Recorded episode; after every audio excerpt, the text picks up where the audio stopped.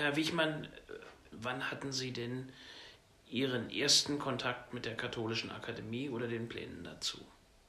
Den ersten Kontakt dazu hatte ich beim Katholikentag 1989, als ich in das Gespräch mit dem Vizepräsidenten des CTK, Werner Remmers, kam, mhm. der dann später Direktor der Akademie wurde. Und wir hatten gute Gespräche am Rande des Katholikentags, sage ich mal. Und seitdem waren wir nach, den, nach dem Katholikentag im Gespräch. Und nachdem sich die, es herauskristallisierte, es könnte zu einer Akademie kommen, es könnte eine Entwicklung geben, kam es dann noch zu Gesprächen von Werder Rammers mit mir, der ich damals nicht mal wusste, was eine katholische Akademie ist, äh, dass er meinte, ich wäre dort gut aufgehoben. Und diese Gespräche haben sich dann ein Jahr, gutes Jahr hingezogen. Da war ich dann tätig noch im Sekretariat der Berliner Bischofskonferenz bis zu deren Auflösung beim Prälaten Michelfeit. Und beim einem der vielen ist übertrieben, aber mehreren Gesprächen mit Werner Lammers haben wir uns in die Hand gegeben. Das war der Arbeitsvertrag über lange Zeit hinaus, bis wir dann dazu gekommen sind, meinen Arbeitsvertrag zu unterschreiben. Hat lange gedauert. Aber das war sozusagen mein in Anführungsstrichen kurz der Werdegang zur Akademie. Was haben Sie da gemacht? Sie haben den Handschlag gemacht und was sollten Sie dann da machen? Formal nannte sich der Beginn Verwaltungsleitung. Hatten Sie Verwaltungserfahrung vorher? Ich habe 18 Jahre Großveranstaltungen im Sport der DDR organisiert.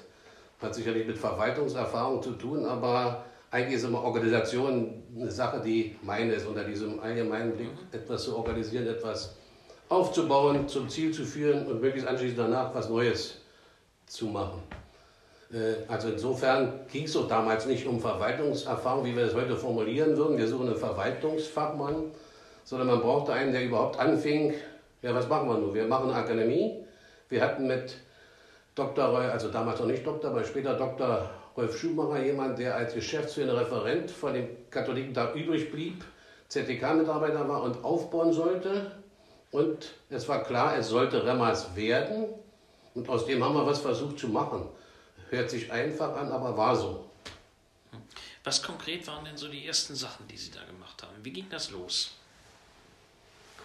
Wir saßen in Prenzlauer Bergener Dänenstraße in drei Räumen im Pfarrhaus das waren die ersten Büroräume der Akademie.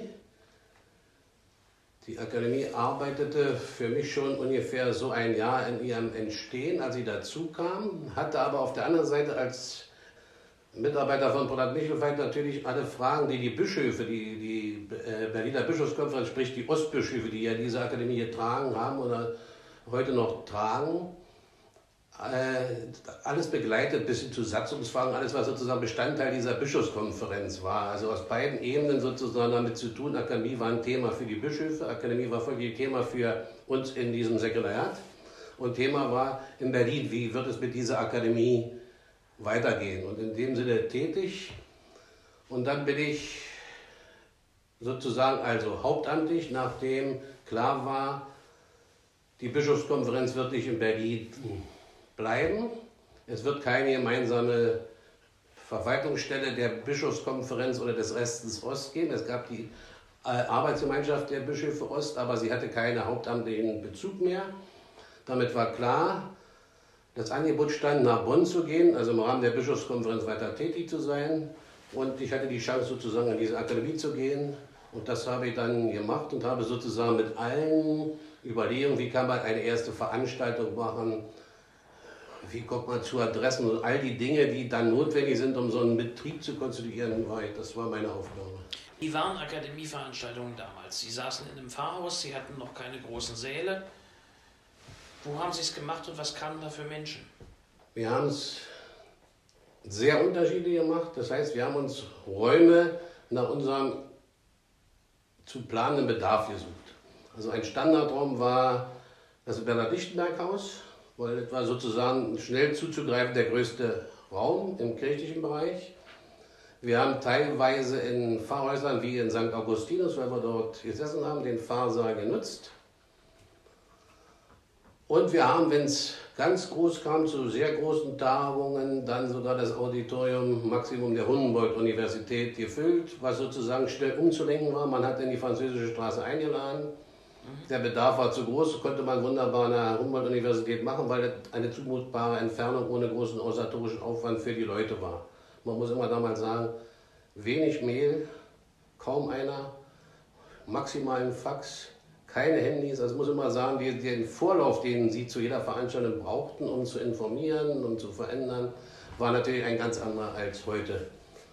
Und in den ersten, kann man sagen, Jahren kamen zu den ja, schwerpunktmäßig politischen Themen und unserer Veranstaltung tatsächlich Leute, ich sag mal, aus den Gemeinden. Die, man kannte die Gesichter, das waren die Gemeinden, in erster aus den Ostgemeinden, aber ganz wenige schon aus dem in Anführungsstrichen Westen. Aber eigentlich in dem Sinne in einem größeren Einzugsgebiet ins Land Brandenburg hinein, ganz selten mal aus den anderen Jurisdiktionsbezirken und späteren Diözesen, aber auch, aber in erster Linie das katholische Publikum, das eine Erwartung hatte und sich freute, dass wir sozusagen uns mit der Welt im kirchlichen Sinne beschäftigten.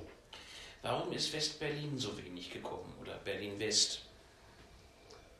Das hat, glaube ich, in allen Fragen sehr lange gedauert. Natürlich kommt jetzt meine Antwort sozusagen mit den Erfahrungen, die dann nachher und die man dann gelesen hat. Aber es gab eine ganze Menge Menschen, die ich auch persönlich kenne, die sagen, wir fahren vorläufig nicht in den Osten. Und da gehen wir einfach nicht hin. Und zwar nicht bloß zu den Veranstaltern der Akademie, also die, Kirchenmitglieder, sondern wir fahren nicht in den Osten. Das war eine allgemeine Westberliner äh, Tendenz. Und wenn man das runterrechnet, war das sozusagen auch die, die Tendenz für uns zu unserer Veranstaltung. Aus den Gremien kamen eine ganze Menge Leute, muss man immer wieder Dr. Meyer-Wilmes oder Jakob Kretzer nennen, die dort waren. Äh, Frau Dr. Lorin, die ja dann eine Weile auch Präsidentin des Abgeordnetenhauses war, hat viel dazu beigetragen, dass sozusagen Westberlin anwesend war, aber die, die Westberliner in Anführungsstrichen sind sehr wenig in den Osten und folglich auch sehr wenig zu den Akademieveranstaltungen gegangen. Wann wurde es zur Hauptstadtakademie? Mit dem Begriff Hauptstadtakademie tue ich mich immer sehr schwer, weil wir uns schon vorstellen konnten, den Namen Hauptstadtakademie zu tragen, was es aber nicht gut bekommen wäre, in Richtung den Ostdiözesen, noch mit dem alten, äh, ja, Berlin ist zwar Berlin, aber wir wollen mit der Hauptstadt und mit dem, äh, das Berlin Primat ist, wollen wir eigentlich nicht so viel zu tun haben. Und auf der anderen Seite war natürlich in der Struktur der westdeutschen Zusammenwirken der Akademien gar nicht vorstellbar, dass sozusagen jemand Erster wäre, Primus, und dann auch Geld kriegt, eventuell aus anderen Töpfen. Das war überhaupt nicht gewünscht. Politisch wurden wir in dem Sinne, ja, Hauptstadtakademie oder, oder wir hatten einen besseren Namen, weil Dr. Werner Remmers, der dann Direktor war, natürlich sehr stark vernetzt war. Einmal als Vizepräsident des ZDK, als Minister und in der CDU. Also wir haben viele Politiker in den ersten Jahren bei unseren Tagungen gehabt und der Laden war immer voll. Wir, also wenn man sagt, damals die Präsidentin des Deutschen Bundestages oder ähnliche Leute waren da, die sprach dann in St. Corpus Christi, weil das dann der größere Saal war, den wir erreichen konnten. Und dann wurde natürlich darüber geschrieben, wie dieser Vortrag war und damit kriegt mir sozusagen eine Bedeutung. Da kann man zu Bernhard Vogel oder zu anderen, Wolfgang Thierse, der von Anfang an ja sehr viel mit dieser Akademie gemacht hat, waren dann Namen, die natürlich durch die Medien gingen und damit Hauptstadtakademie. Und auf dieser Ebene fanden eben auch viele Gespräche statt zwischen Professor Mayer, der dann mittlerweile Minister in Sachsen war, und Wolfgang Thierse. Also diese CDU-SPD-Gespräche fanden sozusagen im Hause statt und hatten sozusagen aus diesem kirchlichen Bereich eine große Resonanz. Insofern Hauptstadtakademie, aber mit dem Begriff, der Begriff ist ein Arbeitsbegriff, aber wir hießen, zum, hießen nie so. Wie ist es dann dazu gekommen, dass man solche Themen stärker gemacht hat? Das war eindeutig Anliegen und Ziel von Werner Remmers, dem der ja auch in seiner ersten Akademie im Ludwig-Winters-Haus in Lingen schwerpunktmäßig politische Themen bearbeitet hat. Und hier ging es um solche Themen einmal in den Osten hinein, die katholische Repräsentanz, nenne ich das mal, in der Politik sozusagen für die normalen Leute zu erklären. Also Themen wie, weiß ich noch, eine große Tagung hieß, wie Demokratie, wie geht das, hieß die. Also solche im Sinne erklärenden, aber diskutablen Veranstaltungen einer wahnsinnigen Atmosphäre damals, ich erinnere mal an Stasi-Diskussionen, an wie wird Berlin Hauptstadt und all solche Themen, die natürlich dann in der Akademie stattfanden. Und Remmers hatte natürlich das Händchen sozusagen, in Anführungsstrichen, die richtigen Leute zu holen und die kamen dann auch. Also wir hatten einen guten Zulauf zu, zur Spitzenpolitik und damit zu Spitzennamen, nicht bloß Politik, muss man sagen, auch zur Wissenschaft und so weiter und so fort, sodass wir interessante Diskussionspodien zustande brachten und damit die Resonanz in der Stadt sofort kriegten. Wie ist der Remmers eigentlich im Osten klargekommen? Sehr gut. Es hat ihm nochmal richtig Spaß gemacht. Er war ja sozusagen vorher Minister, dann war er noch ganz, eine ganze Zeit äh, Landtagsabgeordneter in Hannover. Sein Bruder war schon Minister und Landtagspräsident in, in, in der DDR oder Entschuldigung, in den neuen Bundesländern, also in, in Sachsen-Anhalt. Und es gab eine Menge Kontakte von ihm auch vorher als Umweltminister äh, in die DDR hinein, durch, durch Grenzgebiete und Elbe und so weiter und so fort. Also er hatte eine gewisse Vorstellung, katholischerseits, ZTK und politischerseits von der DDR, lebte hier richtig auf, zog in die Dänenstraße, in das Nebenhaus von St. Augustinus in den fünften Stock, was ihm damals schon ein bisschen schwer fiel, in den fünften Stock zu kommen und war tatsächlich dann, ich sag's mal so, Prenzlauer Berger. Also er ging dort abends essen und so weiter und so fort. Er fuhr auch sehr viel nach, zum Beispiel nach Cottbus. Dort wurde ein Forum gegründet in der Stadt Cottbus, was sozusagen viel mit der Akademie gemeinsam machte und überlegte. Dort waren wir zur Öffnung zu mehreren Tagen und ließ sich Remmer sich nehmen, zwei, dreimal dort persönlich zu erscheinen, mitzumachen, mit den Leuten zu sprechen. Wir waren mit ihm in Neubrandenburg, mit dem damaligen Landtagspräsidenten hatte er viel zu tun und man stimmte sich ab und hat Veranstaltungen in Schwerin dann im Schloss gemacht. Also er hat sich einfach wohlgefühlt sozusagen und hat immer versucht, über Berlin hinaus mit der Akademie auszustrahlen, wobei man zum Schluss sagen muss, das ist in der Form nicht gelungen, wie man es mal geplant hat. Woran lag das? Na, die einzelnen Diözesen haben dann ihre eigenen, ich sag mal, Akademien, Bildungshäuser, Bildung, ihre eigene Bildungsstruktur vielleicht am besten gesagt, gebildet. Und man wollte sich dann natürlich nicht sozusagen von Berlin aus sozusagen nochmal etwas sagen lassen oder abstimmen, sondern hat sich sehr schnell in den bundesdeutschen, gesamtdeutschen zum Beispiel die Leiterkreis der Akademien oder in die AKSB als Bildungswerke eingeordnet und sozusagen nicht nochmal eine ehemalige ostdeutsche Gemeinschaft gebildet. Da ging es immer sicherlich um das Geld, denn alle Diözesen haben ja bis zum heutigen Tag die Katholische Akademie in Berlin, wenn auch mit unterschiedlichen Summen, die Akademie unterstützt. Und da gab es natürlich Interesse, dass man zum Beispiel in Magdeburg sagte, dieses Geld, was wir nach Berlin nehmen, könnten wir auch in unserer Diözese gut verbrauchen. Und wir haben einen anderen Anspruch und die Leute aus, ich sag mal jetzt, Magdeburg fahren nicht ohne weiteres nach Berlin zu einer Tagung, sondern die brauchen wir in unserem Bundesland, siehe Sachsen, siehe Erfurt und so weiter und so fort. Es hat sich wie alles andere in den kirchlichen Bereich sehr schnell verselbstständigt zu normalen Strukturen, bis nachher dann zur äh, Bistumsbildung, dann war es sowieso gegessen. Wo sehen Sie heute die Aufgaben der Akademie?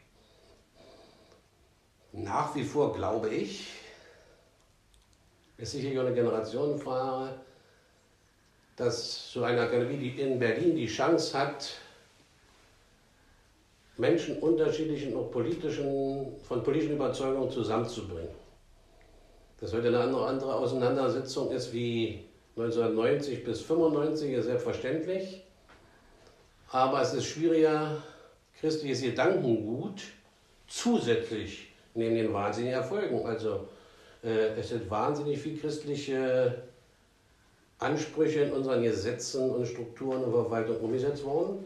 Aber wir müssen immer wieder darauf dringen, dass sozusagen nicht bloß im Rahmen von Schule oder Krankenhaus, sondern in vielen anderen Fragen christliche Strukturen, Überlegungen, Gedankengut transportiert wird. Und das so darzustellen oder unterschiedliche Leute ins Gespräch zu bringen, wäre eine, für mich ein, ein nach wie vor wichtiger Punkt.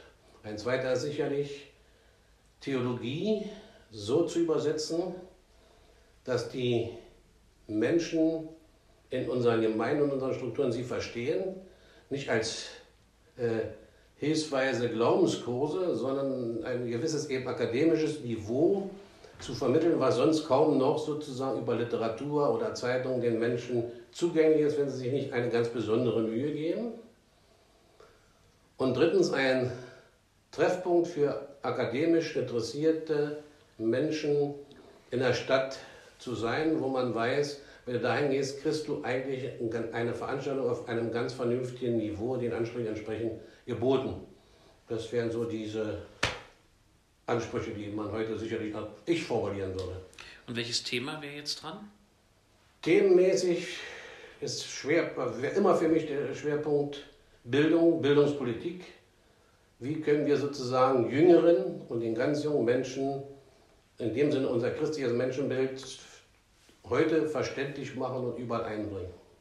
Das wäre das A und O der Themen, weil wenn wir das in den Griff kriegen, kriegen wir alle anderen Themen dazu.